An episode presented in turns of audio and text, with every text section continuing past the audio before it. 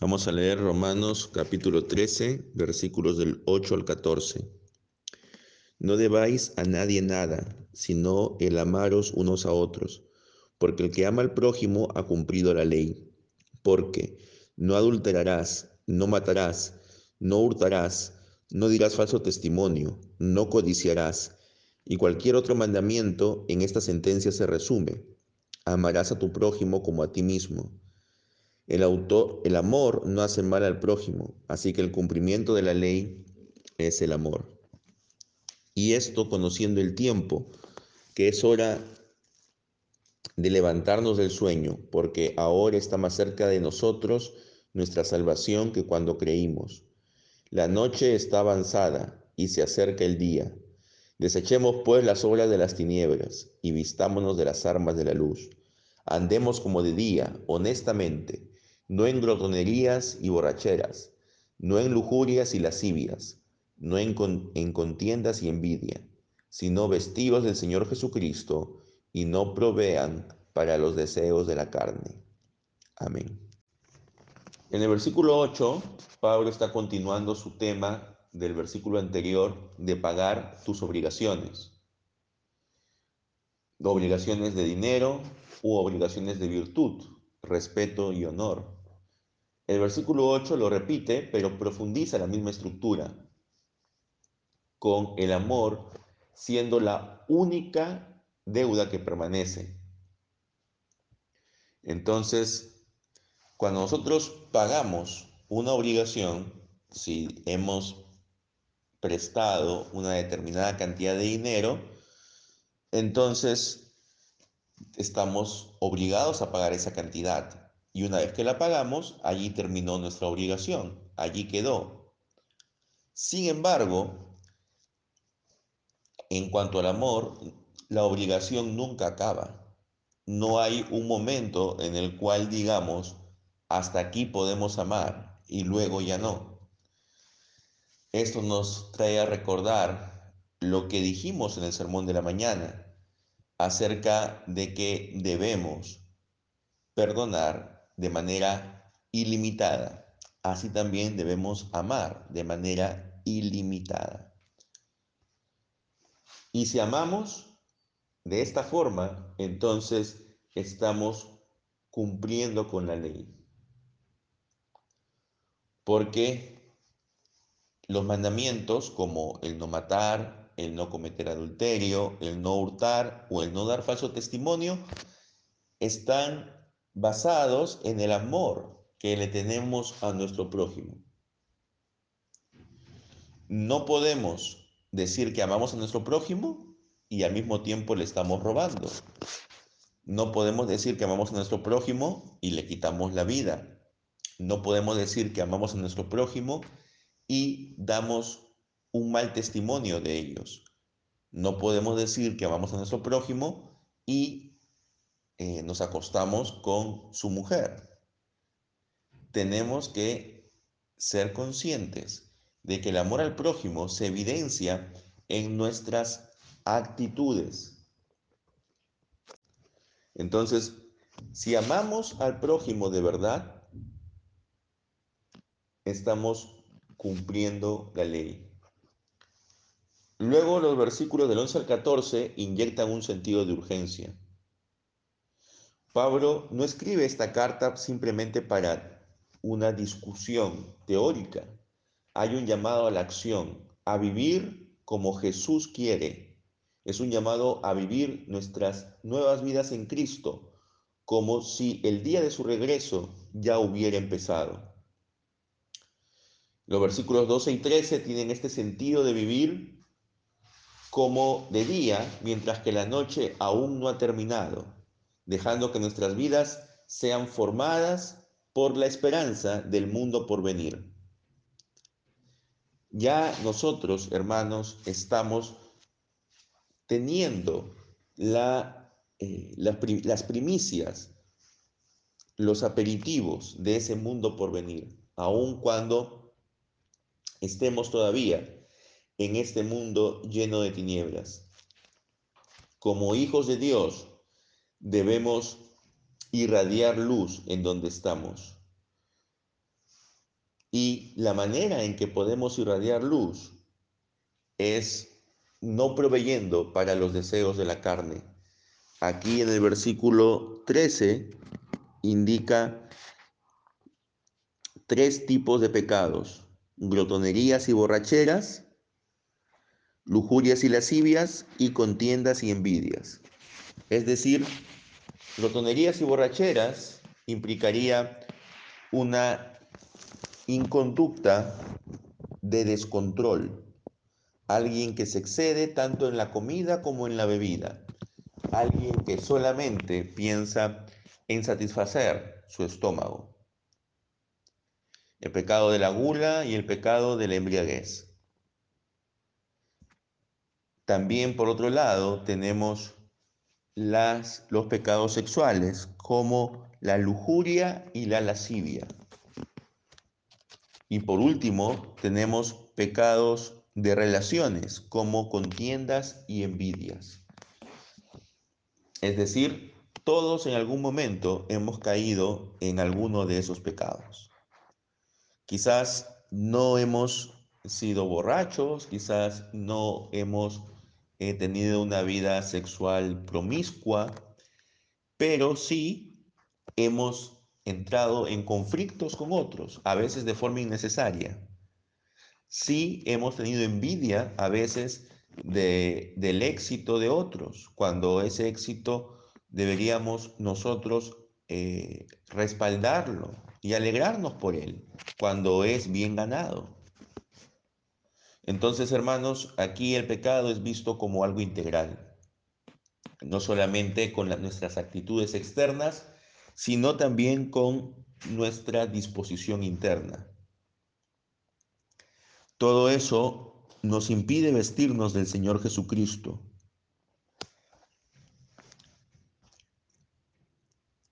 Ahora, para caer en esos pecados implica de que estamos proveyendo para los deseos de la carne.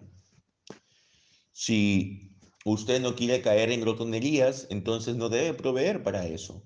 Debe solamente comer lo medido. Debe solamente comprar lo que es necesario. Igualmente, si no quiere caer en borracheras, no debe comprar licor de una manera tal que vaya a emborracharse. Cada uno debe ser consciente de sus límites y de lo que hace. El vestirse del Señor Jesucristo implica no solo imitar el carácter de Cristo, sino también vivir en estrecha comunión con Él. Aunque los creyentes ya tienen una nueva vida, deben seguir renunciando constantemente a satisfacer los deseos de la carne. La proximidad del fin apremia a los cristianos a desechar todas las obras malas y a vivir en la luz. Cuando se utiliza el término de que debemos levantarnos del sueño, es una forma de indicar que debemos dejar una vida relajada y despreocupada moralmente. Debemos estar alertas para enfrentar cualquier situación que nos haga caer justamente en los placeres de la carne. Y no es que Dios nos, nos quiera eh, restringir los placeres, sino que Él está actuando para nuestro propio bienestar futuro. Una persona que constantemente eh, se encuentra en borracheras, en glotonerías, ¿cuál va a ser su final? Va a sufrir de muchos males, no solo espirituales, sino también físicos. Una persona que está constantemente en, en actividad sexual, promiscua va también a sufrir males en su cuerpo. Una persona que está constantemente en conflictos, estresada, angustiada, eh, peleándose con todo el mundo, también va a sufrir problemas en su cuerpo. Va a estar intranquila, va a estar ansiosa, no va a ser feliz. Entonces, hermanos, todas estas eh, restricciones no son para nuestro mal. No debemos verlo como algo que nos limita, sino debemos verlo como algo que realmente nos hace vivir mejor. Si lo que queremos es tener una vida abundante, entonces no podemos andar en estas cosas, porque en lugar de darnos una vida abundante, estas cosas nos van a destruir. Y no solamente destruye el cuerpo, sino nuestro espíritu. Por el contrario, tenemos que vestirnos de Jesucristo. Tenemos que actuar como Él.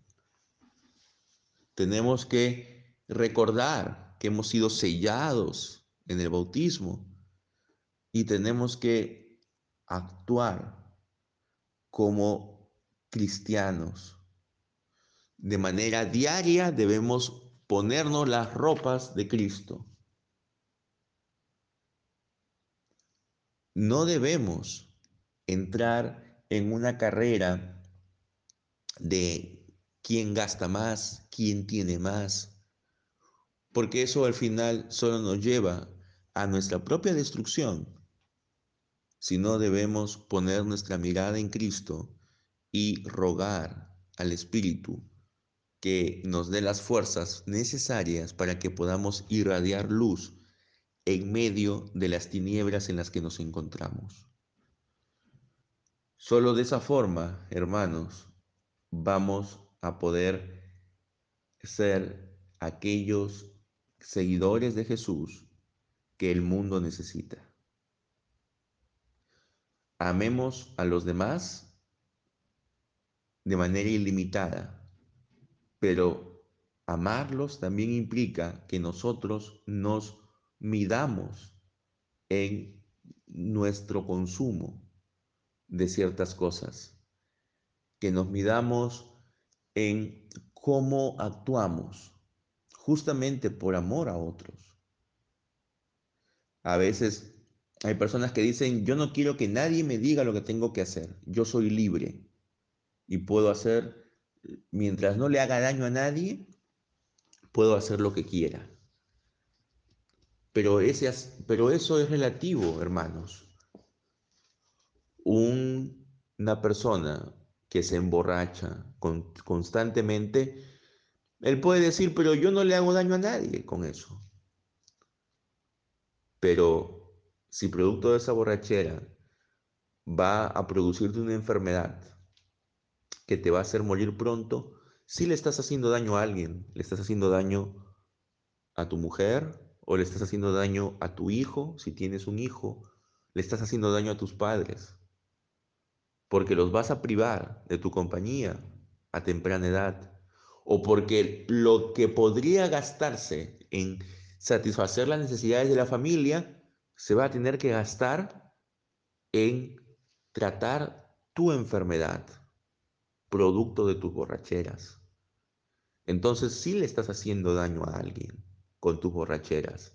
Sí le estás, le estás haciendo daño a alguien con tu rotonería, que te puede producir hipertensión, que te puede producir diabetes, que te puede producir un sinnúmero de problemas.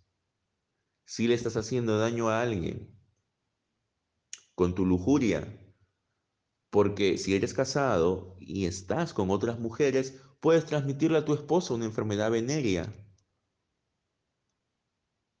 Si estás haciendo daño a alguien, si estás constantemente en conflictos, porque estás atacando a otros, a veces sin merecerlo. Entonces, hermanos, dejemos por un lado en satisfacer nuestros deseos propios Dejemos a un lado esta idea de, bueno, yo puedo hacer lo que quiera mientras no le haga, mientras no le haga daño a nadie.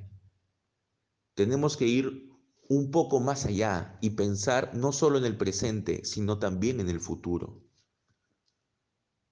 Pensar en que nuestras actitudes y nuestras acciones no solamente van a repercutir para nuestro bien o para nuestro daño, sino también para el bien y para el daño de nuestra familia y de la comunidad en general. lo que estemos haciendo hoy, de la manera como nos estamos alimentando hoy, de la manera como estamos bebiendo hoy, de la manera como estamos ejerciendo nuestra sexualidad hoy, va a depender nuestro bienestar futuro. Y no solo de nosotros, porque no vivimos aislados en medio de un campo. Tenemos una familia, tenemos vecinos, tenemos amigos, los cuales quisieran tenernos aquí más tiempo.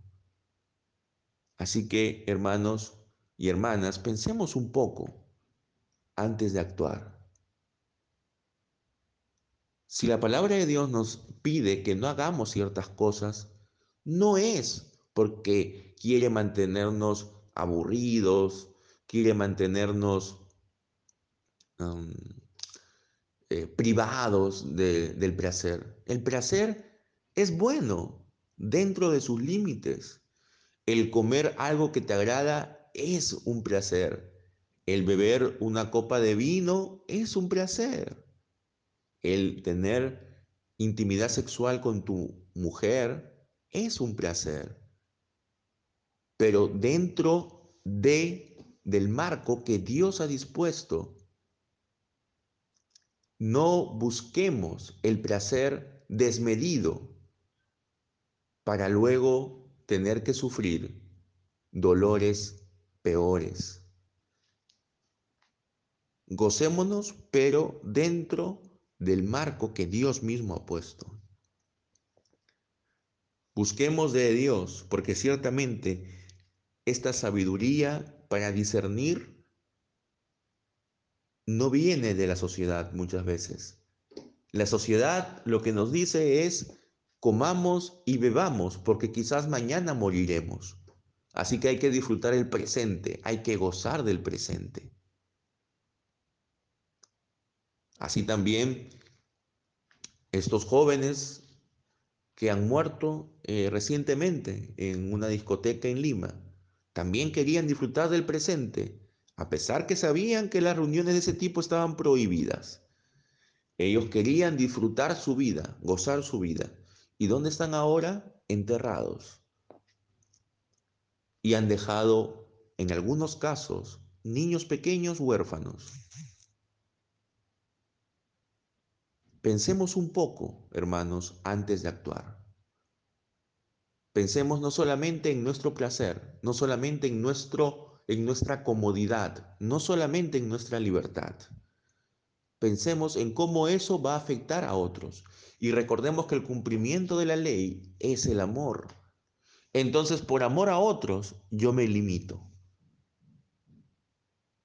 No por no porque lo vea como una carga, sino por amor a mis hermanos. Que Dios nos ayude, hermanos, a ejercitar ese amor en nuestra vida diaria. Amén.